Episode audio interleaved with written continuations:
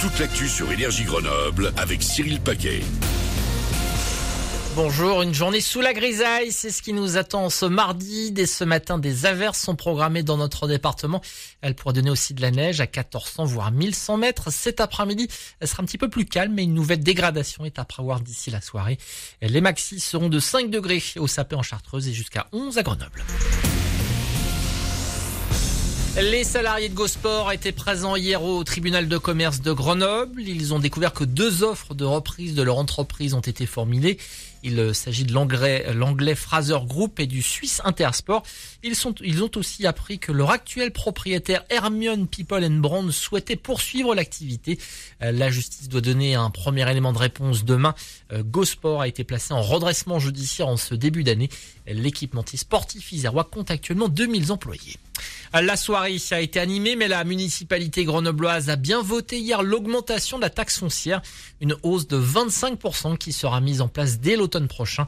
La majorité a également acté la vente de Grenoble Habitat à une filiale de la Caisse des dépôts. La grève se poursuit à la SNCF. Encore des perturbations ce matin, la veille d'une nouvelle journée d'action nationale contre la réforme des retraites. Comme hier en moyenne, il y a 3 TGV sur 5 pour seulement la moitié des TER. Le Tour de France cycliste bousculé par les JO de Paris. Pour la première fois de son histoire, il arrivera l'an prochain à Nice.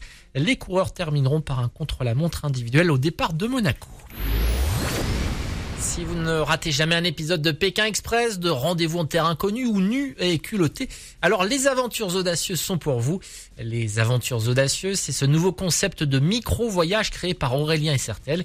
Cet Isérois imagine des itinéraires à la frontière du jeu, du périple et de la découverte avec pour objectif de révéler le meilleur qui se trouve en nous. Et pour la prochaine aventure, Aurélien prépare une spéciale amour. Le 31 mars prochain, au départ de Grenoble, il va y avoir un départ d'une aventure audacieuse spéciale couple. Donc du coup, avec ma compagne, on a décidé de pouvoir justement offrir ce cadre-là avec euh, un participant spécial qui est le participant, le couple.